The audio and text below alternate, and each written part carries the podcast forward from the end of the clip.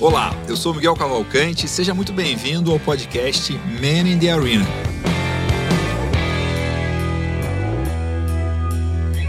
A gente fala aqui sobre empreendedorismo, sobre gestão, sobre negócio, sobre marketing, sempre trazendo empreendedores, fundadores de empresa, pessoas que têm a contribuir sobre esses temas e muitas vezes também saem temas que a gente nem esperava aqui nas conversas.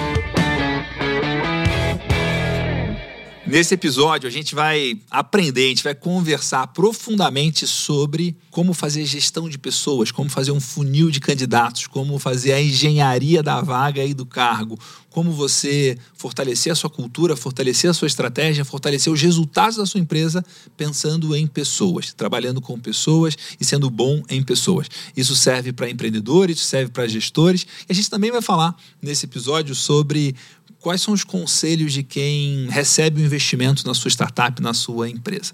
Um papo incrível com a Mônica Hauck da Solids, fundadora de uma empresa hoje líder no Brasil que trabalha diretamente com esse tema pessoas e empresas. Mônica, prazer ter você aqui. Obrigado por aceitar o convite de estar no Man in the Arena. Prazer é todo meu. Maravilha. Vamos já chegar começando sobre falando sobre esse tema. Quais são os três pontos mais importantes num processo seletivo para dar certo, para trazer a pessoa certa para sua empresa? Primeira coisa tem que ter método, né? Tem que ter processo. E aí uma outra coisa que é muito importante também, você não pode analisar o processo seletivo de forma isolada, senão você vai enxugar gelo. Você precisa conhecer toda a jornada das pessoas para então tomar decisões no processo seletivo. Então, por exemplo, você precisa analisar por que, que as pessoas estão saindo do seu negócio.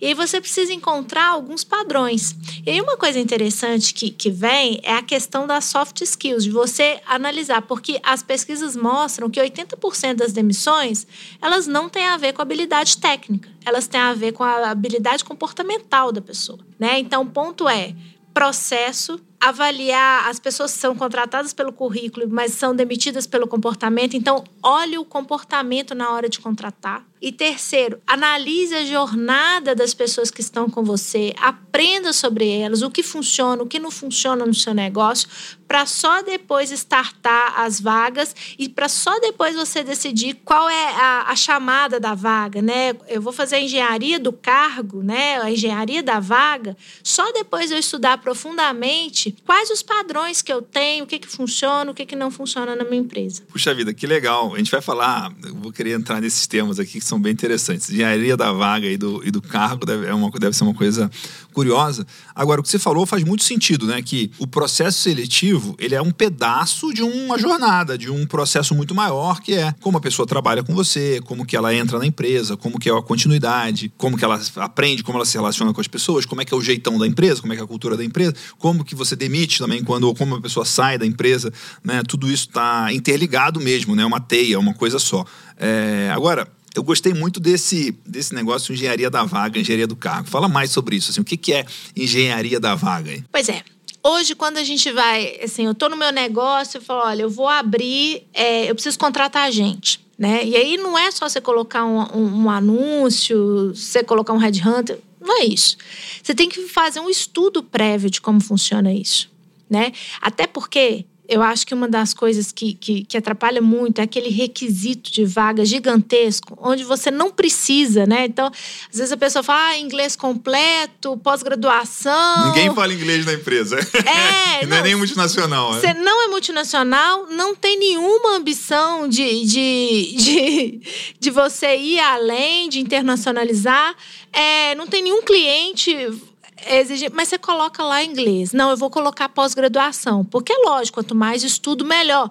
Só que hoje existe uma coisa chamada People Analytics, que você faz um mapeamento e você consegue estabelecer é, correlação e causalidade entre uma coisa e outra. Então, para você ter uma ideia, tem alguma, algumas vagas que a gente observa que não existe correlação entre desempenho e escolaridade. Então, para que você vai exigir ali uma escolaridade extremamente alta se não existe correlação entre o resultado? Por exemplo, o que, que não tem é, correlação de desempenho e escolaridade? Várias vagas, várias. Isso depende muito do DNA da empresa, assim, eu não consigo falar de forma genérica. genérica Mas quer ver um exemplo? A parte de tecnologia, por que, que hoje muitas empresas não exigem mais curso superior sobretudo de devs, porque não existe é um padrão. o cara Exatamente. aprende de vários jeitos, ele sabe muito, mas não fez nenhum curso. É, assim, o correto seria não generalizar e você fazer uma, um analytics para ver se no seu negócio isso é uma correlação direta ou não. Mas eu já vi muito em cargos comerciais, eu já vi em marketing não ter correlação, por exemplo, pessoas que têm pós-graduação performam melhor do que pessoas que não têm. Isso nem sempre acontece. Né? Então, é você pensar, ou em outros casos, sim, super acontece. Né? Existe correlação entre resultado e um mestrado? Existe correlação entre resultado e uma pós-graduação? Né? O que eu tô querendo dizer é que antes de você ter certeza sobre as coisas, analise os dados da sua empresa. E a partir daí, então, você vai criar uma descrição. E aí, que, que a gente, quando a gente fala da, da engenharia, porque não basta também você ter uma descrição e você atrair as pessoas. O processo seletivo, ele tem que ter ali alguns matches, aquilo que a gente chama. Então, por exemplo, hoje na, na nossa plataforma, então as pessoas colocam lá suas habilidades técnicas e a gente cruza com as habilidades técnicas que a empresa está pedindo. E aí aparece um match de tantos por cento. A pessoa preenche o perfil comportamental e a gente cruza com o perfil comportamental que é mais adequado para aquela vaga. Eu faço um match. E daí eu tenho essa engenharia toda onde eu construí o que eu preciso em termos de, do que seria ideal para aquela vaga, eu atrair as pessoas, eu faço um cruzamento e ali eu tomo decisões de contratação baseado nessa proximidade, na, baseado nessa adequação da pessoa ao cargo. Agora, quando você fala essa, analisar o histórico e os dados da sua empresa, tem que ser uma empresa que tem centenas de funcionários ou milhares de funcionários ou qual é o número mínimo que dá para você avaliar isso? Quando a gente fala de People Analytics, normalmente as pessoas assustam, porque até pouco tempo atrás, quem fazia People Analytics eram grandes bancos, né? E gastava-se milhões. Hoje em dia não é assim. Inclusive, parte da nossa missão é exatamente isso. A gente entrega People Analytics para o pequeno e médio. Né? Então, você não precisa ter complexidade de operação, você precisa ter o mindset correto. E People Analytics, mesmo, por exemplo, as pessoas podem usar meu software, mas podem usar. Você pode, se você tem ali um Excel, se você tem dados, é uma mentalidade de você pegar os dados, aprender com esses dados, transformar esse dado em informação para tomada de decisão. Então, muito mais do que porte de empresa, você precisa de mentalidade. Que People Analytics, você pode entrar ali no nível mais simples que a gente chama, que é o descritivo. Você pode usar uma planilha ter gráficos e aprender com aquele gráfico, entender o que, aquele gráfico está dizendo. Né? Então, toda e qualquer empresa pode usar. Então, é uma questão muito mais de mentalidade do que de porte. Muito interessante. Tem várias coisas curiosas aqui, né? Quando você fala, por exemplo, que não tem correlação nem casualidade, por exemplo, em muitos casos, com o pós-graduação e o desempenho, né? Então, se eu tivesse uma escola de pós-graduação que vendesse curso de pós-graduação em temas que não têm casualidade no desempenho, eu ia ficar muito preocupado, né? Porque Está sendo um passatempo, um passeio e não sendo uma coisa que efetivamente aumenta a performance, né? E então como é que eu até vou olhar para esse lado aí do, do treinamento, desenvolvimento, como que a gente avalia se um determinado tipo de treinamento, um determinado tipo de pós-graduação faz sentido para uma empresa ou faz sentido para um profissional no sentido de efetivamente causar impacto positivo no resultado dele. É, existe uma diferença entre para aquela vaga existir a correlação. E assim, eu Sim. peguei a, a educação, mas você podia falar de idade, você podia falar de distância geográfica, você podia pegar qualquer elemento ali, qualquer parâmetro para descobrir se faz correlação ou não. Mas esse específico, que é a questão da escolaridade, em que alguns cargos realmente faz diferença e outros não, Existe a diferença entre você precisar aquilo, daquilo para aquele cargo específico e a diferença disso valer a pena ou não para sua carreira. Certo, claro. Então, você fazer uma pós-graduação é, não é porque algumas empresas estão deixando de, de exigir que aquilo não vai fazer bem para você. Pelo contrário.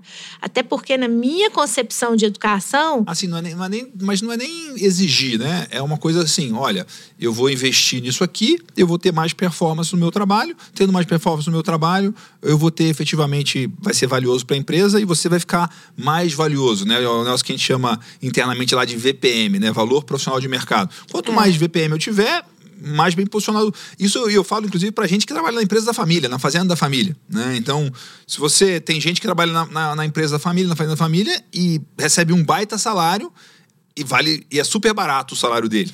E tem gente que trabalha na fazenda da família, na empresa da família, e tem um salário lá médio, nada demais, mas é um salário super caro, porque ele entrega muito menos do que aquele salário. Né? Então, é, se você quer ser um melhor profissional, mesmo que seja para sua empresa, você teria, deveria estar focado em coisas que você vai gastar seu tempo, sua energia, seu dinheiro e que vão gerar mais resultado para todo mundo, inclusive para você. Né? É, e tem a ver também com a expansão intelectual.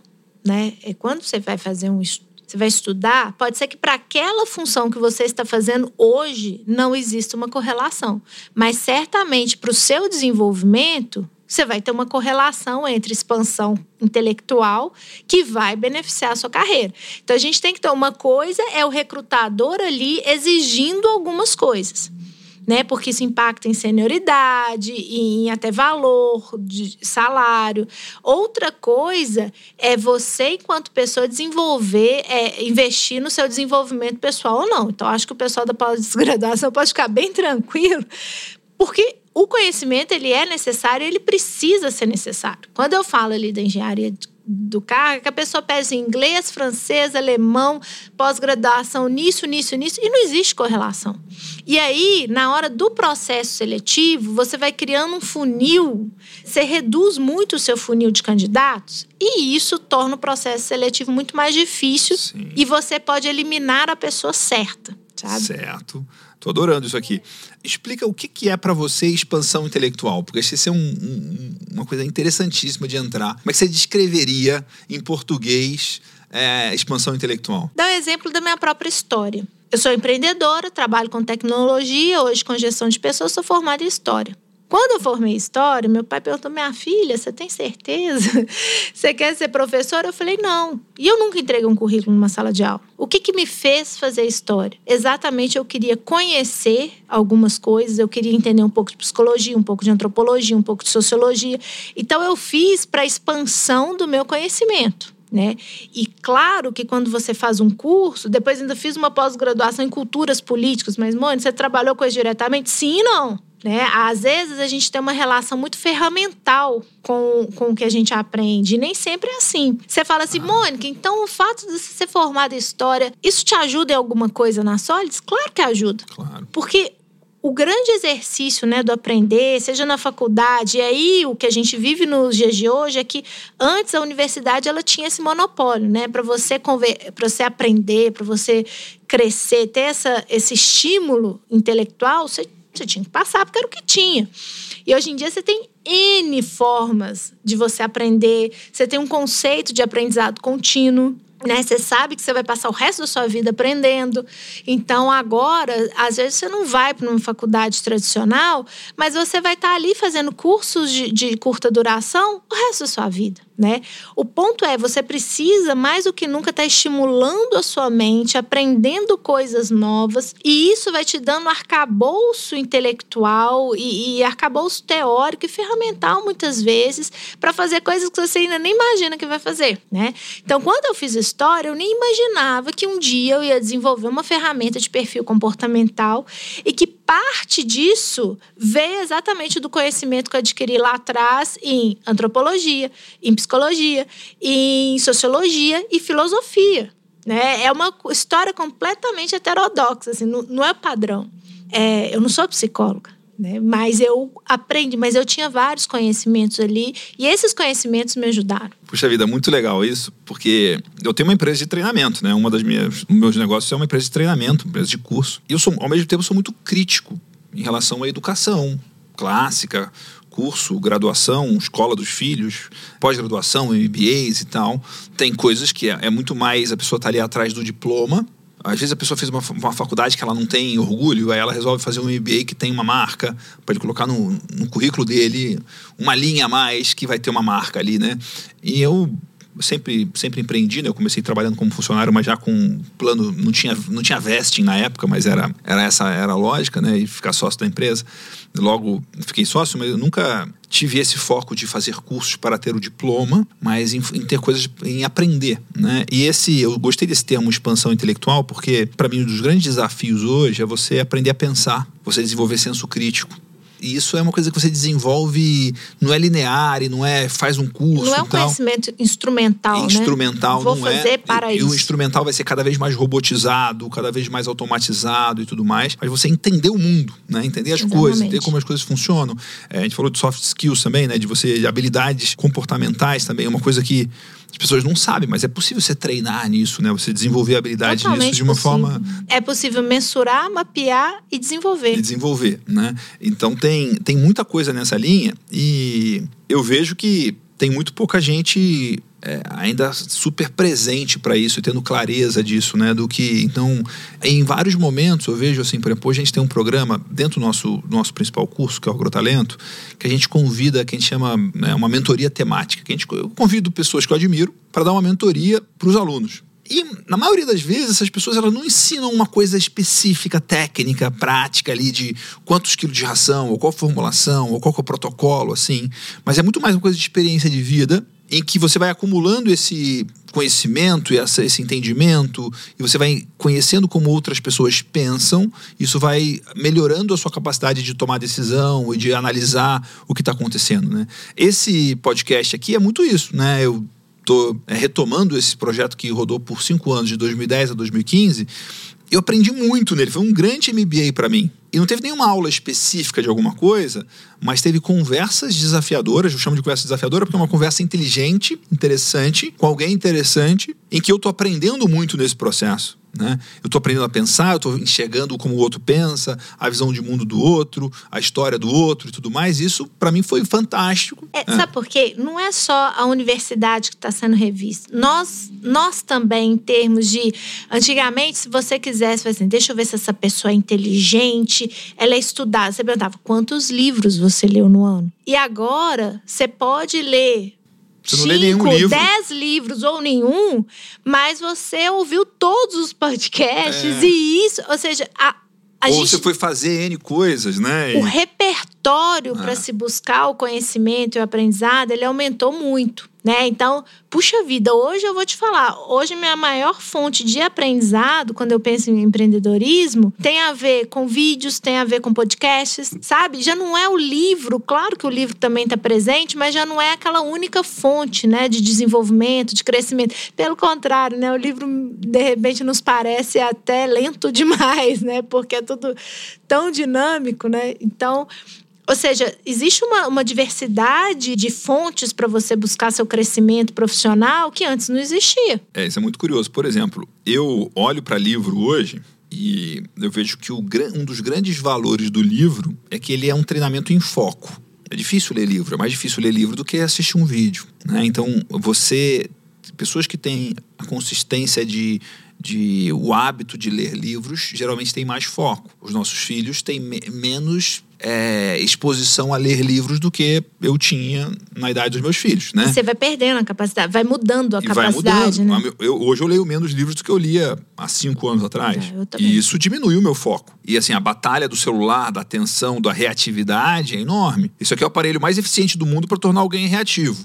E pessoas reativas não produzem coisas incríveis. E esse aparelho está no meu bolso o tempo todo. Se eu deixar ele apita o tempo todo. O meu não apita nada. Não hora nenhuma apita. Não tem nada que apita. Mas mesmo assim, é, eu sei que eu sou bem controlado por isso aqui, né? E tem gênios do mundo criando software e hardware que vão né, é, me distrair, né? Tem até estudos sobre isso, né? Tem, o livro do cara que o cara que escreveu o livro como é que você engancha os outros, né? O Hooked lá e depois ele escre- escreveu o indistraível de como você se protege contra um exército de pessoas criando coisas que distraem os outros. Isso é uma coisa muito interessante de dessa dinâmica, porque aqui a gente está falando de tem os dois lados que acaba sendo o mesmo lado, que é a pessoa que é o profissional, o quão competente para a vida e para o mundo e para os negócios, para os desafios você é hoje e vai se tornar a cada dia que passa. Né? Então, a vida que a gente está levando o, trabalho, e, e o trabalho que a gente faz, o seu trabalho, é grande parte da sua, da, da sua vida acordada. Né? Quando você não está dormindo, grande parte do que a gente faz é trabalhar.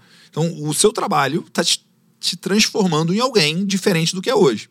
Pode ser uma coisa incrível, pode ser uma coisa deplorável. E os juros compostos da vida cobram o preço ou entregam o resultado, né? Em 10 anos fazendo uma coisa que vai te moldando, pode ser que daqui a 10 anos você esteja moldado a uma coisa e fala, meu Deus, olha como eu me tornei E o duro incrível. é quando você não tem consciência disso, né? A Porque aí você não tem. assusta, a conta tá lá, ó, chegou a conta Exato, pra a conta você. chega e a conta é alta, porque juros É. compostos funciona mesmo a favor e a contra, né? Então isso é, é muito curioso e eu adorei esse termo expansão intelectual aqui, até anotei, né? Você falou um negócio sobre engenharia do cargo, eu me lembrei de uma, uma coisa com um amigo meu que mexe com, com gente também, me falou uma coisa muito interessante e eu levei isso para mim muito, que é descrição do cargo é muito importante porque você precisa descrever o cargo que você quer, mas ele falou mais importante, é uma coisa mais importante que a descrição do cargo, que é a descrição da empresa. Porque pessoas boas não querem trabalhar em cargos incríveis, querem trabalhar em empresas incríveis em cargos bons. Mas você quer ser estagiário? Depende. Estagiário do Google ou estagiário de uma empresa nada a ver, né? Então, se é uma empresa incrível, aí tem o contrário também, né? Você quer trabalhar no ser diretor de relações governamentais? Depende. Depende de onde, Do né? Odebrecht, né? Entendeu? Tipo, o Odebrecht... Né? Não, não quero, né? Tipo, a, a, imagem não é... Então, é, o cargo é muito bom, mas a empresa não tem uma fama boa, ainda mais naquele cargo. Né? Então você tem esse. Faz sentido isso? Total sentido, sabe por quê? O processo seletivo, ele não é unilateral. Sim. Existiu um tempo até que as empresas tinham essa ilusão. Né, de que, que, que é unilateral. Mas hoje, toda e qualquer empresa tem a consciência de que ela também está sendo claro. submetida a um processo seletivo. Especialmente os melhores talentos. Claro. Hoje, eu acho que eu sou muito mais escolhida do que eu escolho. Obviamente, você tem que ter, as duas partes têm que ter instrumentos de validação, porque as duas partes querem que essa seja uma, uma união de sucesso. Claro.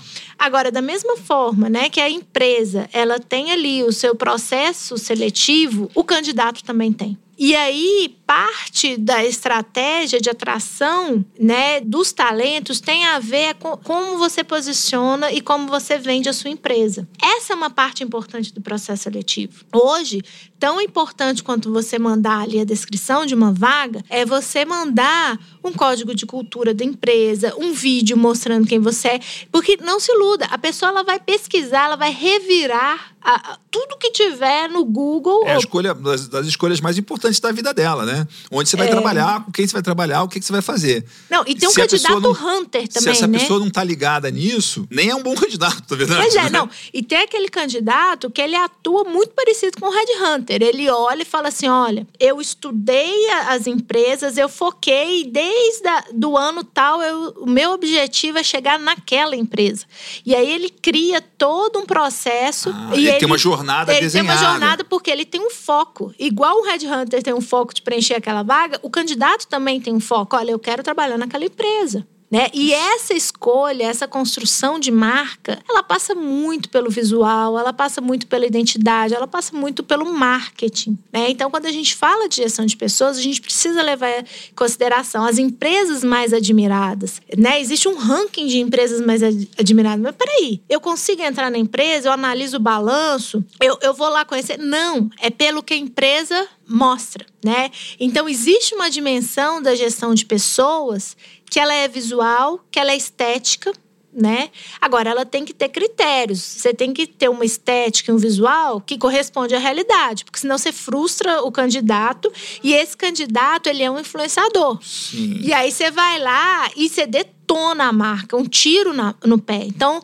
cada vez mais quando a gente fala de processo seletivo, a gente tem que falar da empresa, mostrar o que ela é, claro que ela vai mostrar da melhor forma possível, mas tem que estar tá dentro da verdade, tem que estar tá dentro da realidade. Você tem que ser bom, né? É. é tem gente que é boa e não aparece pro mundo, aí se ferrou. Mas se você também só tiver uma maquiagem lá, não vai funcionar, Não né? se sustenta. Maquiar o porco não... Exatamente. E isso é tão, isso é tão sério que lá na Solids eu criei uma etapa no processo seletivo que chama uma política de malefícios da empresa. Então, antes de eu falar os benefícios, e a gente tem ótimos benefícios, gente, inclusive muitas vagas abertas, quem quiser entrar lá. Mas antes da gente passar nessa, nessa, nesse processo, né, do que, que a empresa oferece de benefícios, a gente faz questão de mostrar todos os nossos problemas. A gente fala, não somos bons nisso, precisamos melhorar naquilo. Olha que as forças, a força do seu líder, né? A pessoa que trabalha diretamente comigo, eu faço questão de mostrar, eu mostro meu profile e falo, fala: olha, as pessoas que trabalham comigo reclamam disso, disso e disso. Por que, que eu faço isso? Por que, que essa honestidade brutal? Ela fala assim, mãe, você tá doido, mas já tá difícil de achar bom candidato. Se você ficar aí mas mostrando os podres da empresa, como é que a gente vai preencher as vagas? Porque isso mostra uma relação honesta e consistente desde o primeiro dia. Claro. Eu perco o candidato? Às vezes eu perco sim, as pessoas assustam e vão embora. O candidato que não ia dar certo. Mas pelo menos foi uma relação honesta desde Porque o início. ele tava acreditando em duendes, ele queria um conto de fadas, uma coisa que não existe, ou ele esperava uma coisa que você não tem, né? Isso, então, né, é. tipo, na minha empresa não tem refeição vegana, entendeu? Não tem, tipo, é só carne. E isso né? é Então, muito mais barato do É, que deixar adianta. a pessoa lá Não três, quatro meses e depois eu tomo rotatividade. Sim. E isso, Custa por exemplo, caro no meu er- errar, caso, né? é, no meu caso que é startup, que é tecnologia, tem que tomar cuidado, porque lá tem ping-pong, tem, tem sinuca, tem, mas eu falo com o meu time, não vende isso. Porque o que mais existe é a gente iludida achando que startup é Disney. Que, e não é isso. Aqui é trabalho duro, Mas- aqui é mas- esforço. E aí você tá, você tá me lembrando o a- anúncio da vaga do Shackleton lá do. Você viu esse anúncio? Que é uma. É o, aquela- a, a expedição para desbravar a Antártida pela primeira vez. Tem, eu não sei quanto que é verdade isso, mas é maravilhoso. Que é um, um anúncio de vaga, que é. A vaga é, é ir no, no navio. E é, um- é um- uma oferta de vaga terrível. Você tem um salário mediano, você vai trabalhar pra caramba, você vai passar um frio terrível, você corre o risco de morrer, mas talvez você entre pra história como a primeira expedição aí pra Antártida, né? E aí, tipo, a maioria das pessoas vai olhar essa vaga e falar, meu Deus, não quero isso de jeito nenhum. As pessoas certas vão olhar e falar, meu Deus, é tudo que eu quero. E qual né? que vai ser o resultado final? E é bom porque Pessoa é difícil. certa no lugar É, certo. É, a pessoa certa no. Né? Então tem essa. Isso é muito curioso. E esse. Você falou do candidato Hunter, eu lembrei de um amigo meu, puxa vida, um amigo que já faleceu, teve. passou por um câncer e tal. Um cara que eu gostava muito dele, gosto dele ainda. Ele tinha como meta de vida ser um grande investidor. Olha só que curioso. Quando ele me contou isso, eu falei, cara, esse cara é muito gênio. E ele falou: para eu ser um grande investidor, eu tenho que estar junto de grandes investidores, investidores bilionários. Aí ele começou a mapear como que ele poderia se aproximar de bilionários. E aí ele viu que um jeito dele se, se aproximar era ele estar no conselho de empresas bilionárias. E ele começou a ver qual era o conselho mais factível dele acessar. Aí ele descobriu que a Petrobras tinha é, um representante dos funcionários no conselho da empresa. Aí ele se candidatou, ele fez um, um concurso público para virar funcionário da da, Petrobras. numa empresa ligada à Petrobras. E ele passou nesse concurso. E aí ele fez todo um trabalho de posicionamento pessoal dele junto aos funcionários para se tornar o conselheiro da empresa no E conselho. atingir o objetivo. Porque Não, assim, e aí, isso mostra uma é, na construção de rodada, carreira. tipo, tinha, um, tinha um cara que era conselheiro há anos e tal, e não sei o quê. E aí ele fez um, uma campanha de marketing interna. Não. E aí ele quase passou na primeira vez que ele tentou. Ele falou assim, cara, deu, deu, assim, não esperava ganhar em primeiro. Tô- Eu ta- eu estava muito feliz com esse processo, né? E aí ele, o próximo passo era fazer de novo o negócio e entrar no conselho. Não com o, ob- o objetivo era eu estar sentado na mesa que tem gente do lado e era um plano, você fala, cara, isso é um plano de 10 anos. Onde ele sabe? foi, né? né? É, e, e, e- e, assim, não chegou a terminar isso, até por questão de, de saúde e tudo mais, mas é assim, eu lembrei muito dele, era um cara que ele tinha essa visão estratégica muito interessante, né? E uma coisa também que eu tenho para mim há muito tempo e vejo pessoas muito boas falando que é, você usou o termo funil de candidatos, né? E tem funil de vendas. E contratação, seleção, para mim, é igualzinho marketing e vendas. Você tem todo um, o processo de prospecção, geração de leads, engajamento, conversão, entrega, over-deliver, né? Vai começar Pós-venda, inbounding NPS, né? Tem tudo, né? Então, essa, é- essa... Como é que você faz esse... Você usou o termo funil de candidatos. O que que é um funil de candidatos? É, quais são as boas práticas de funil de candidatos? Eu acho melhor, assim, claro que ali no software você tem o desenho do funil, que você vai separando quantos candidatos você tem em cada vaga, e aí você faz uma correlação, né? Ou seja, para eu fechar essa vaga, eu preciso de X pessoas lá no topo do funil, porque isso vai calibrando a, a sua atração. Uma lei de números, né? É, então você faz ali Se uma você tem engenharia candidatos. reversa. Exatamente. Então você aprende ali para eu preencher essa vaga dessa posição, quantos candidatos eu preciso. Agora, o mais importante que pensar no funil é pensar na que a gente jornada. faz isso nas vendas, né? Para eu Exatamente. fazer uma venda, eu preciso. Hoje, o meu, um produto meu tem lá uma conversão de 1,5%, 2%. Eu tenho que gerar Exatamente. de 50 a 100 leads para fazer uma venda. Isso, isso vai impactar no custo, né, da atração. Quais os recursos que você vai usar, quais os meios, né? Isso às vezes envolve mídia paga, isso envolve um headhunter, isso envolve, né, dependendo da estrutura que cada empresa tem. Mas eu acho que o mais importante é pensar na jornada e pensar na experiência desse candidato desde o início.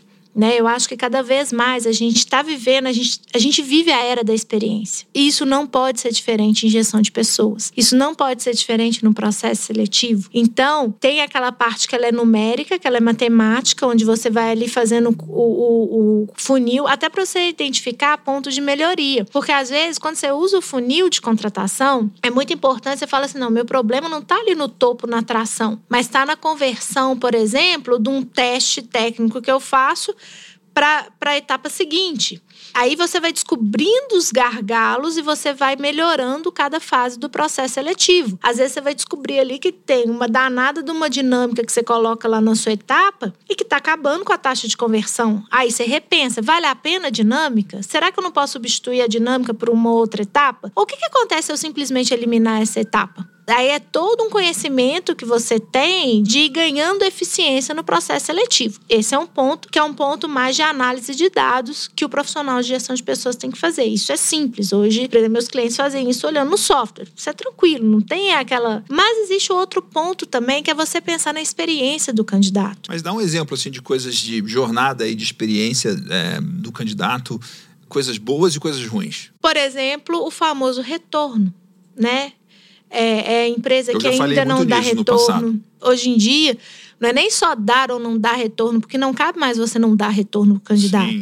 mas é o como você dá. Né? Então, por exemplo, eu posso simplesmente falar assim: olha, você não passou no processo seletivo.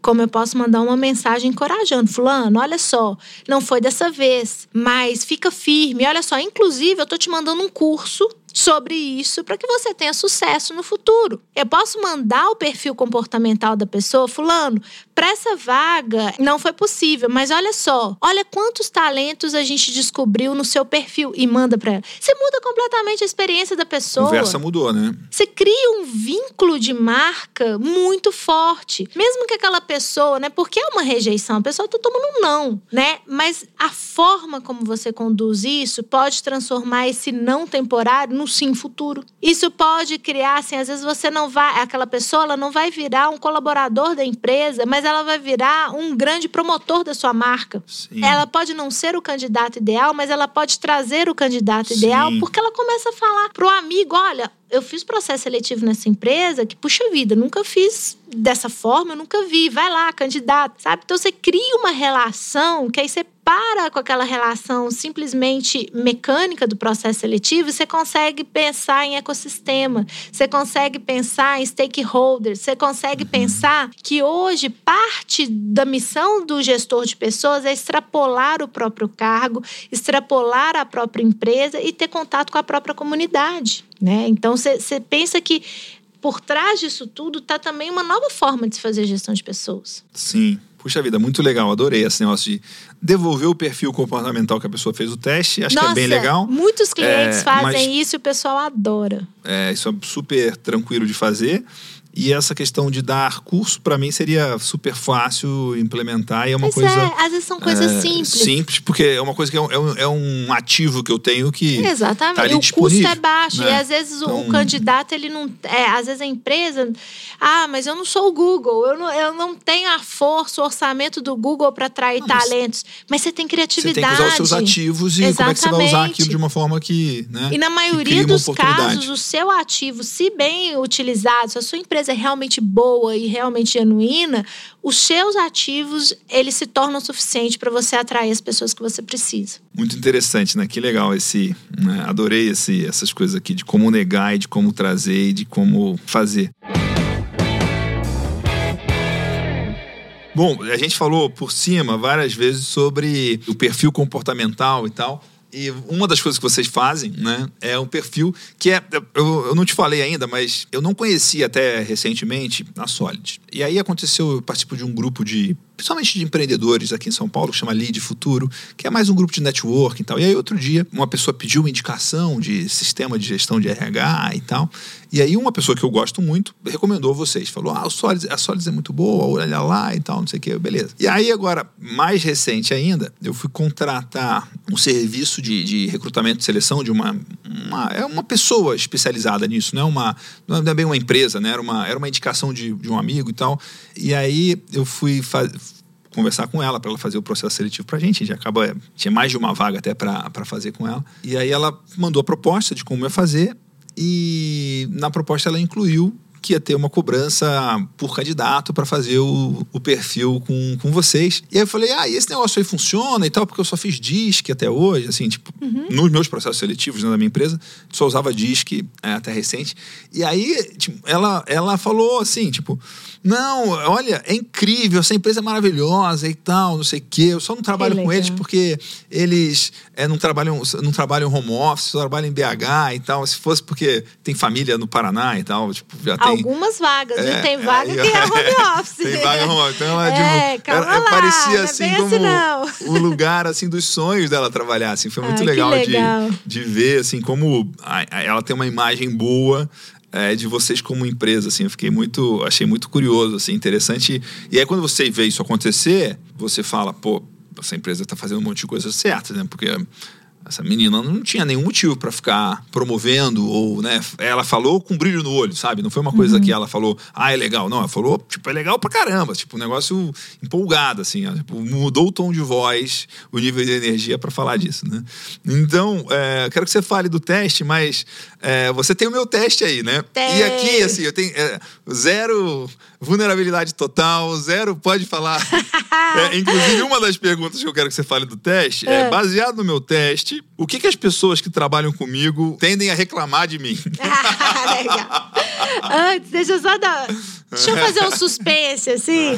Mas antes, eu fico super feliz, assim, de ouvir, né, é, esse depoimento, esse feedback. Mas é porque a gente tem uma preocupação muito grande de não entregar só tecnologia. Né? Então a gente sabe, por exemplo, quem é meu público? Meu público são as empresas e os profissionais de RH. Então a gente sempre tenta extrapolar, ajudando, dando formação, sabe, ajudando aquele profissional. Eu não só olho para tecnologia, mas eu olho também quem são as pessoas que estão usando a minha tecnologia. E eu acho que esse tipo de vínculo cria uma relação diferente entre as pessoas e entre as marcas, né? Então é quando brilho no olho, assim, eu fico muito feliz porque é isso, assim, a gente a gente não, não quer só entregar tecnologia, a gente quer fazer com que esse profissional de RH cresça, seja promovido, tenha uma carreira incrível. Ele nos honra usando a nossa tecnologia, a gente quer honrá-lo também ajudando, seja em capacitação, seja com tudo. E é uma nova forma, assim, é a experiência tem a ver, isso passa pela experiência. A mesma lógica que a gente usa Sim. na experiência, que eu falei da experiência do candidato,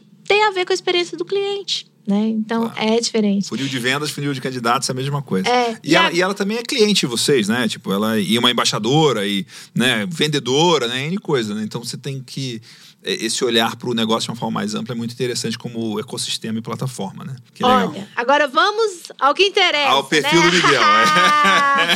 É. perfil, primeira coisa que a gente tem que falar, né, Miguel? Ninguém tem um perfil só, né? Porque às vezes a pessoa faz uma leitura um pouquinho curta e aí você coloca a pessoa numa caixinha e não é bem assim. Então, perfil comportamental, a gente fala, né? Na nossa metodologia, a gente usa que todos nós temos todos os perfis. O que muda é a predominância. Às vezes a gente tem o um perfil Sim. predominante. E você também pode mudar com o tempo, né? Nós estamos. Sim. Exatamente porque a gente acredita muito que o ser humano ele é maleável. Senão, para que falar de desenvolvimento nas empresas? Para quê? Tem um livro que eu, esse livro eu não li. Eu vi uma resenha de um cara que eu gosto bastante, que é o um Benjamin Hardy, que é, é, Personalidade não é permanente, é uma coisa assim, que acho que não tem em português ainda, mas é, é, é bem nessa linha e ele começa contando a história no livro. Eu já, sei lá, já li uns dois ou três capítulos é, contando a história que ele e a mulher dele, quando estavam na faculdade, tinha o perfil mais antagônico e nunca daria certo. E a, e a mulher, tipo, acreditou que poderia dar certo casar com ele. E aí ele começa o livro falando assim: ainda bem que a minha mulher é, acreditou que podia mudar, porque senão não estava aqui, não tinha minha família, não tinha meus filhos e tal. É, então... e, e às vezes, assim, essa visão de. Você acabou de contar a história da minha vida. Eu e meu marido, a gente tem um perfil completamente oposto. É essa noção de, de complemento, né? De que você não vai ter tudo, você vai ter ali um perfil predominante e tudo bem, porque existem outras pessoas que estão no, ao seu redor que podem te ajudar e te completar, Sim. né? Mas vamos lá, seu perfil predominante é comunicador e, e, você é comunicador e executor, né? Então, todos os perfis têm inúmeras vantagens e desvantagens, mas claramente de todas as habilidades, a sua oralidade é muito bem desenvolvida, Sim. né? Então, em vez de ser uma pessoa mais processual, mais metódica, metódico, você é uma pessoa relacional, né? Então, muito bom para lidar com pessoas.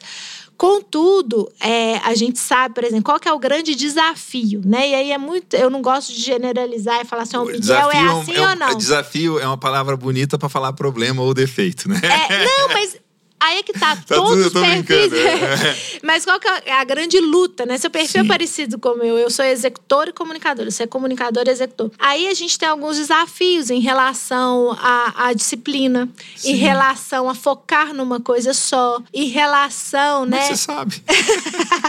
em relação à questão da energia, né? Então a gente está fazendo uma reunião e aí normalmente flui, não tem dificuldade nenhuma em relação à criatividade, em pensar novas ideias, soluções de problemas. Ok, mas depois que acaba a reunião, que vem a parte né, de, de você colocar para funcionar tudo aquilo que, que, planejou, aí isso é mais difícil. Você precisa de, de ir criando um mecanismo para que isso aconteça, porque o forte é a criatividade, é a inovação, é realmente a oralidade, é essa comunicação. Né? Então, pessoas do, seu perfil são muito boas para se comunicar, né? E aí, como comunicadores, mas muitas vezes tem que tomar cuidado com aquele pensamento acelerado demais. E aí, embora você tenha oralidade bem desenvolvida, às vezes é necessário fazer uma checada se a comunicação está sendo bem feita, porque pessoa Sim. de raciocínio rápido, é muito criativa, com muitas ideias, né? Tudo a cabeça a mil por hora girando. E às vezes é, a gente fala tão rápido e a gente pensa tantas coisas ao mesmo tempo que o outro ali pode não estar tá entendendo. Né? Então tem essa Legal. questão que mais? Você não respondeu a minha pergunta principal. O que, que as pessoas que trabalham comigo tendem a reclamar de mim? Ô, gente, olha isso! Tem que ter a, a pimentinha do, do episódio, é, né? Pelo perfil, é ah, a é. questão da constância, do foco, é, e também a, a questão de algumas pessoas precisam de uma estabilidade maior. Né? Então, essa questão do, do ambiente pode estar dinâmico demais, as coisas podem estar aceleradas demais, tudo muito dinâmico e nem todo mundo tem esse mesmo perfil. Então, não é que as pessoas reclamam de vocês. Alguns perfis Sim. específicos podem ser mais atingidos pelo seu estilo de liderança, que é uma liderança mais informal, é uma liderança né, mais carismática. Algumas pessoas precisam de uma liderança mais estruturada, mais formal, mais by the book, sabe? Aquela aquela pessoa mais do livro, mais processual. E o seu estilo é muito mais informal. Então, não é que as pessoas reclamam. Eu acho que as pessoas elas têm necessidades é. diferentes e algumas podem sentir falta disso. Sim, e esse é muito curioso porque é bem isso mesmo e eh, já aconteceu de ter vir trabalhar comigo uma pessoa que tinha muito potencial, mas tinha essa demanda muito grande por estabilidade e não conseguiu. Exatamente. Tipo, é, não deu certo. E é, mas e, a questão da constância do foco também é uma questão super relevante e importante. Acertei? Acertou, né? Agora é eu difícil, já, eu, eu, já, assim, eu, já, eu já sabia e eu que nem li o resultado eu já, eu já sabia que você ia acertar. Eu, só vou... olhei para o índice, é, eu nem é, li o texto. É, ele tem uma dinâmica assim, ele me... Ele me até quero que você me fale como, como que ele se compara com o DISC, né? Que acho que é um modelo mais antigo, mas tem esses quatro elementos e é. eu sou e D no disco, né? É alto I e alto D, mas mais alto I. E SC negativo, tipo. É.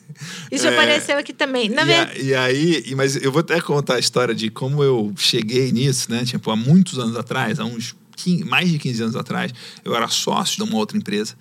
E o meu sócio, na época, estava fazendo MBA. E no MBA teve um teste de MBTI, né? E aí ele fez o teste dele, ficou impressionado e gostou muito e tal, não sei o quê. E ele deduziu já o meu teste, que eu sou ENTP no MBTI, né? Uhum. E aí foi muito curioso, que eu até lembro, eu estava numa aula de espanhol que a gente fazia, né? Naquela época a gente fazia aula de espanhol, meio que particular, nós dois juntos com uma professora, numa escola de espanhol lá em Piracicaba, morava em Piracicaba na época. E aí ele levou esse tema para aula de espanhol, e aí ele me deu a descrição do ENTP eu li, comecei a ler na, na, na aula de espanhol e parecia que eu estava me descrevendo pelado, assim, porque descrevia de uma forma muito completa, né? É, quem era o Miguel e pontos fortes e fracos, né? Então foi muito. A partir dali eu achei muito interessante isso e até, até hoje a gente usou bastante né, em processos seletivos o, o DISC, mas quero ouvir que você, quais são as diferenças e semelhanças, o que, que cada um tem aí. É, quando o, o, o DISC, assim, a gente usou bastante o DISC, mas não só, a gente conseguiu extrapolar o DISC. Exatamente porque quando o disco nasce, né, naquele contexto. Tem, sei lá, décadas, né? Tem, sei lá. Ah, tem quando você tem ali essa teoria começando a, a ser desenvolvida, a gente está falando ali do, do, do pós-Primeira Guerra, né? E aí, quando você tem isso como uma teoria mais formatada, isso começa a entrar para as empresas, você está falando do pós-Segunda Guerra, né? Então, é um instrumento, é assim, enquanto teoria, já é mais antigo e, e não levava em consideração alguns recursos que hoje a gente tem, ah. né? Então, o que a gente conseguiu fazer foi colocar no algoritmo ritmo, não só o disque, mas outros elementos para que a gente conseguisse uma precisão muito maior de resultado. Né? Então, hoje você tem até uma inteligência de dados que na época não existia. Quem usa o disque consegue facilmente identificar e entender o nosso produto, a nossa tecnologia, mas Sim. sabe que a gente consegue entregar ali um nível de precisão muito maior, exatamente porque a gente, é, a gente conseguiu evoluir né? É uma evolução, é uma geração após, né? O MBTI, você falou, também um teste super tradicional, super antigo, mas ele não cabe muito nos dias de hoje no sentido de ele não é escalável. Como assim? Hoje você gasta muito tempo para fazer. Ah. É, ele é demorado. Pensa no Demora. hoje eu tenho clientes. Sei lá, mais de 100 perguntas, né? É, eu tenho clientes que eles usam. Eu três minutos para fazer o. É, você usa três minutos. E essa é uma das grandes inovações que a gente conseguiu. A gente consegue e hoje o nosso teste é um dos mais rápidos com a maior confiabilidade e maior consistência de resultado. Isso faz toda a diferença no processo seletivo. Porque na prática, você consegue fazer com que 12 mil candidatos façam de uma vez só. Em segundos você tem o re resultado, né? A nossa plataforma ela já faz o match da pessoa com o cargo. E isso é escalável, né? Então eu consigo contratar, se eu quiser, milhares de pessoas em curto espaço de tempo, porque eu estou ali escalando o processo. Se eu tenho um teste que a pessoa demora, né? E a maioria dos testes no mercado, a pessoa demora 15, 20 minutos. Lembra que eu falei da experiência do candidato? Que candidato hoje quer ficar parado 20, 15 minutos para fazer um teste, por melhor que ele seja? Né? Hoje é tudo muito rápido. Então, assim, a questão do tempo é um diferencial competitivo muito grande para gente. As tecnologias, elas têm que acompanhar o ritmo das pessoas. Né? Então, hoje, o candidato é rápido, ele desiste, ele abandona muito fácil, ele está acostumado com tudo, você está acostumado com micro-ondas, que esquenta a comida em segundos. Então, por que ele vai ficar uma hora fazendo um teste, sabe? Então, você tem que adequar a tecnologia ao tempo. Né, ao tempo que você está vivendo agora. E o tempo que a gente vive é de um candidato impaciente, que ele não vai querer ficar horas fazendo, especialmente se ele já está numa boa empresa. Se ele, quanto mais competitivo o mercado por talentos, menos as pessoas querem se submeter a experiências que não são agradáveis, né? Sim, interessante isso. Mas eu tenho uma coisa comigo que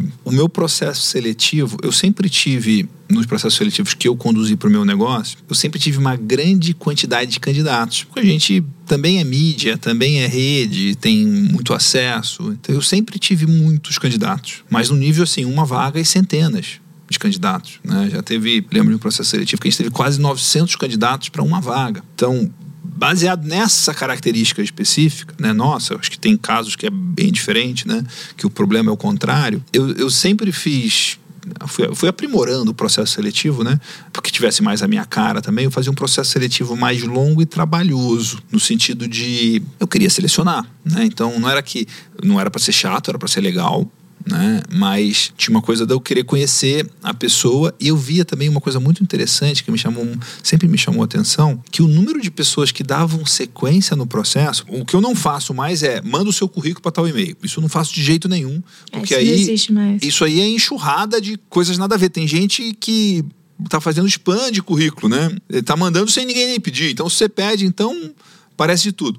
Fazer isso, mas fazer uma coisa assim que demonstrasse o interesse, porque mesmo que tivesse um formulário complexo ou que tivesse várias, muitas perguntas e tal, o número de pessoas que preenchia e depois não dava sequência mínima no próximo passo me chamavam muita atenção. Eu falava assim, puxa vida, então, pessoa que não está nem disposta a preencher dar uma segunda resposta e a segunda resposta era muito menor, um sinal de que eu não devia nem prestar muita atenção nessa pessoa. Então, como eu também selecionar pessoas. E, e uma outra coisa que me chama muita atenção é que se eu não estou contratando entrevistadores, eu não devia cuidar muito para ser só entrevista, né? Eu devia fazer outros testes, outras coisas, experiência para a pessoa trabalhar de alguma forma comigo e também sentir como é trabalhar comigo e como é trabalhar com ela e tal. Então, esse sempre foi essa, esse viés. E de de uns tempos para cá, tem alguns anos já, que a gente começou a usar um processo seletivo mais formal, assim, mais pensado, processo mesmo, né, com método, e ter profissionais que entendem disso, a gente, né, trazer uma uhum. empresa, fazer perfil comportamental, também deu uma camada muito mais assertiva e muito mais fácil de entender e de acertar, né? Então foi é, essas são as coisas que da minha da minha experiência, não só fazer entrevista, mais de uma pessoa envolvida, envolver o time das pessoas, né? Porque você vai contratar alguém para trabalhar com várias pessoas e essas pessoas nem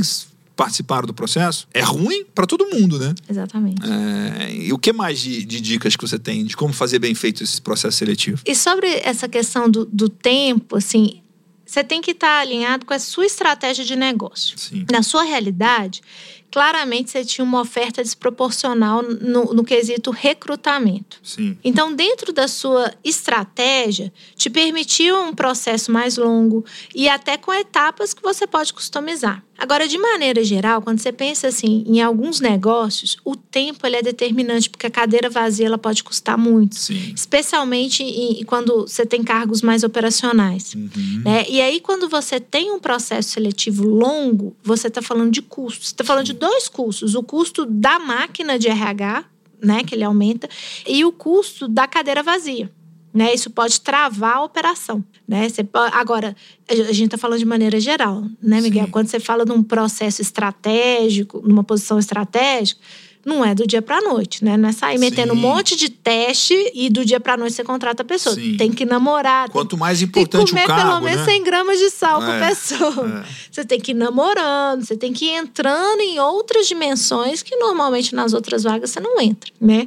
Agora, é, e aí já minha dica vai muito nisso, assim, entender qual é o tempo do seu negócio, qual é a estratégia do seu negócio. Nunca, em hipótese alguma, descolar a estratégia de gestão de pessoas da estratégia de negócio. Eu acho que um dos grandes erros que as empresas cometem é achar que RH é aquele negócio lá que tem aquela menina que faz bolo no aniversário, que, que traz os candidatos como se fosse almoxarifado, sabe? Gente, vazia, esvaziou essa cadeira que traz outro no lugar, que tem quase a visão de almoxarifado, sabe? Acabou, repõe. Então, Nossa. Então, assim, isso é um erro é um muito comum. de estoque, né? Meu Deus. É, de alguns empreendedores, assim, RH tem que dar lucro. RH tem que dar resultado. E resultado não é assim, abraçando árvore, ah, estamos felizes. Óbvio, tá feliz é importante.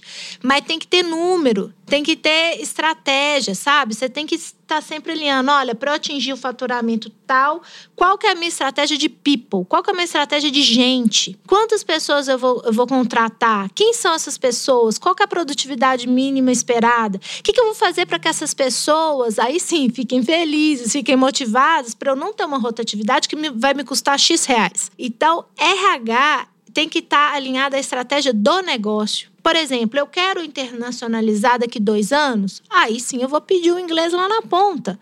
Ou o espanhol, se quiser. Aquilo que eu estou pedindo hoje está alinhado com o que a empresa vai ser daqui dois anos? Porque se eu abro uma vaga pensando só no hoje, eu estou comprometendo meu amanhã. E, a, e, o resultado é, a grande maioria dos RHs não conhece a estratégia de negócio da empresa. Nossa. Então, eles estão contratando hoje pessoas que daqui seis meses, um ano, não vão dar conta do recado. O RH não conhece a estratégia da empresa. E aí vai contratar Ferrou, errado, né? óbvio. E 90% dos RHs ainda não tem acesso. E você fala, ah, porque o RH não tem interesse? Não. É porque a gente tem uma cultura ainda que não coloca o RH do lado da estratégia do negócio. Então, isso é uma falha de gestão. É que precisa ser corrigida. Ninguém da empresa sabe a estratégia de negócio da empresa, né? Todo mundo deveria pois saber, é. né? Todo mundo deveria, mas se você tiver que contar só para uma pessoa, conta para o RH, sabe por quê? Porque é ele que vai contratar as pessoas que vão executar ou não aquela estratégia, sabe? E isso, depois que a gente fala, parece óbvio, mas no dia a dia a gente não trata isso como o se fosse óbvio. só é óbvio para olhos bem treinados. Exato, é. isso é maravilhoso. muito bom, muito bom. Uma coisa curiosa, né, que você tem uma vida empreendedora, uma jornada empreendedora de mais de um negócio, né? Até é curioso que você começou com um negócio no agro, né, com uma empresa de software no agro e tudo, e depois você montou, foi montar a, a sua empresa atual, que é a Solid, e, e depois teve recebeu um aporte de, investi de investimento e tal. É, conta um pouco sobre quais são os aprendizados, quais são as os, quais os conselhos que você gostaria de ter recebido é, antes de, é, montar uma empresa é, que tem que tem sócio, que tem fundo, é, fundo de investimento, tem quais são os conselhos que você talvez não recebeu e gostaria de ter recebido? Engraçado que hoje o conselho que eu dou é o contrário, é um conselho que hoje eu vivo uma overdose. O que, que aconteceu? Durante muito tempo, quando eu comecei, óbvio, não existia esse ecossistema. Primeiro, eu tinha uma startup, mas não sabia que chamava isso, né? Anos depois que eu falei, olha, Procriar era uma startup. olha, uma agritech. Não existia esse conceito, né? Mas era, no, nos meus primeiros anos, era uma coisa muito solitária. Ficava eu e o Ale ali, dando conta da operação e, e a gente não tinha uma comunidade de outros empreendedores, né? A gente hoje em dia parece bobo porque isso tem demais, mas na época não tinha. Sim. Então, um conselho que eu daria era exatamente é, essa questão: não fique sozinho, divida, aprenda com outras pessoas, é, compartilhe, é, não fique sozinho porque isso reduz o crescimento, né? Até hoje. Hoje a gente vê muito mais, né? É, comunidades, se fala muito mais em ecossistema. Mas quando eu empreendi, isso não, não valia. E outra coisa que eu daria um conselho é: pensa grande. Pensa grande, não pensa pequeno. Não é porque você está pequeno que você precisa pensar pequeno, né? É uma cabeça grande presa num corpo pequeno. Tudo bem, uma hora esse corpo estoura e você arruma um maior. Pensa grande, desde o início, desde o day one, assim, porque dá o mesmo trabalho dá o mesmo trabalho, né? Você tem que todo dia acordar, lidar com inúmeros problemas, todo dia um 7 a 1 diferente, todo dia. E isso é, é uma coisa que eu percebo. Eu tomo 7 a 1 todo dia hoje e eu tomava quando eu era pequena. Então, dá o mesmo trabalho, né? Então, já que dá o mesmo trabalho, foca no resultado grande desde o início. Que legal, muito bom. Uma das coisas que eu gosto muito é sempre trazer as pessoas para ação, né? Então, o que, que você deixa de desafio para quem está assistindo a gente aqui? Ah, o desafio é uma ação, alguma coisa, uma tarefa que seja bom, que seja fora da zona de conforto, pequeno ou grande, mas que a pessoa possa começar a fazer até o final da semana que vem. O que, que você deixa de desafio para quem está ouvindo a gente? Senta, revê o planejamento estratégico, tudo que foi combinado em relação ao, ao 2021, faz uma análise crítica do que, que já foi entregue, do que, que já foi executado, e aí, agora, sem brincadeira, para 2022, dobra a meta. Dobra. Se você achava que você podia, se você tá no 10, achava que você podia chegar no 20, aumenta esse negócio. Né? Mas dobra agora. Né? Mas já vai pensando no que fazer para dobrar. Porque não é só dobrar pôr no papel. Papel aceita qualquer coisa, planilha também. Mas quais são as alavancas? Esse simples exercício, né? De você falar assim, não, eu acho que eu posso fazer 20, mas eu quero fazer 40. Pode parecer maluquice, mas não é. Isso acelera várias coisas, isso te puxa para um lugar muito maior. Isso te faz pensar em coisas e gatilhos que antes você não pensa, porque a sua lógica pode estar orgânica.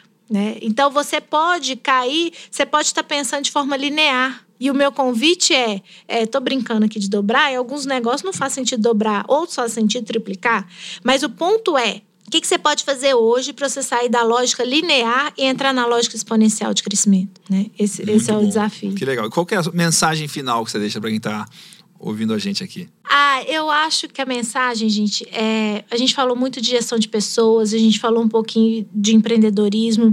O jogo que a gente joga hoje nessa economia, nessa nova economia, é um jogo de gente. Né? Então, cada empreendedor é um gestor de pessoas. A diferença é que ele é bom ele é ruim, mas ele é um gestor de pessoas. Né? Então, seja você empreendedor, seja você um gestor, fique bom nisso, fique bom no jogo de gente sabe? Aprenda realmente, mas não nessa visão romântica, né? É, e, e, muitas vezes subjetiva demais, né? Que às vezes essa é uma vala comum que às vezes as pessoas caem, né? Ah, é sobre pessoas, então não pode ter métrica, então não pode ter resultado. É quase um pecado se eu falar que vai dar lucro. Não, não é sobre essa perspectiva. Jogue o jogo de gente, de pessoas, com métrica, com resultado e com coisas que são mensuráveis. Esse é um ponto. Mas também jogue o jogo de gente sobre esse viés racional, mas sobretudo sobre o viés do legado. Né? Pensa no que que você, que também não é excludente, né? A gente, a gente tende a ser muito pendular. Ou nós somos aquela coisa racional, que só faz conta, que só analisa dados, ou a gente tá lá abraçando a árvore, sentindo a natureza, achando tudo lindo. Não precisa ser assim né? Então, meu desafio para minha provocação para vocês como empreendedores ou como gestores é jogue o jogo de gente, sendo focado em dados, em números, estratégia, mas também pensando em legado, pensando que essa é uma outra dimensão do ser humano que você vai marcar a vida das pessoas. Porque você vai marcar positivo ou negativamente, mas você vai marcar. Então, que você tenha consciência disso, que você busque o melhor resultado possível, não só no número, mas agora sim numa outra dimensão, que é a dimensão do legado. Puxa, adorei isso. A gente tem um conceito de fazenda da expressão, que é uma fazenda que tem lucro e legado, que é uma fazenda que é a expressão de quem você é na sua melhor forma, com a sua cara, com os seus valores, com a sua verdade. Eu quero te perguntar o que, que é legado para você? O que é uma empresa que deixa legado? O que é um trabalho que deixa legado? É, eu acho que isso, isso é muito individual. Assim, tem um, um quê de DNA, né? Sim. Vou falar o que é legado para mim na minha missão hoje. Para mim, legado é mudar a forma como as pessoas fazem gestão de pessoas nas empresas no Brasil hoje. Depois eu vou aumentar isso, porque o Brasil vai ficar pequeno para mim. Mas hoje, legado para mim vai ser assim, olha, eu fazer gestão de pessoas de uma forma e aí eu conheci a Solids e isso mudou a forma de fazer gestão de pessoas. Hoje eu sou muito mais respeitada, hoje eu trago muito mais resultado para as empresas, porque eu mudei a forma de fazer gestão de pessoas. E porque eu mudei a forma, a empresa cresceu e as pessoas cresceram dentro da empresa. Isso para mim é o meu legado. Puxa vida, a empresa cresceu e as pessoas cresceram. Adorei isso. Puxa vida, Mônica Hawk Solides, muito obrigado. Alegria ter você ah, aqui, foi muito bom. Eu viu? que agradeço, muito bom. Olha, você que está assistindo a gente aqui, dá um print aí no Spotify, no YouTube, onde você estiver ouvindo e assistindo. Me marca, arroba mcavalcante e arroba Mônica Hauck, não é isso? Isso mesmo. Deixa uma frase, o que, que você mais gostou, o que, que mais te marcou desse nosso papo incrível aqui. Muito obrigado.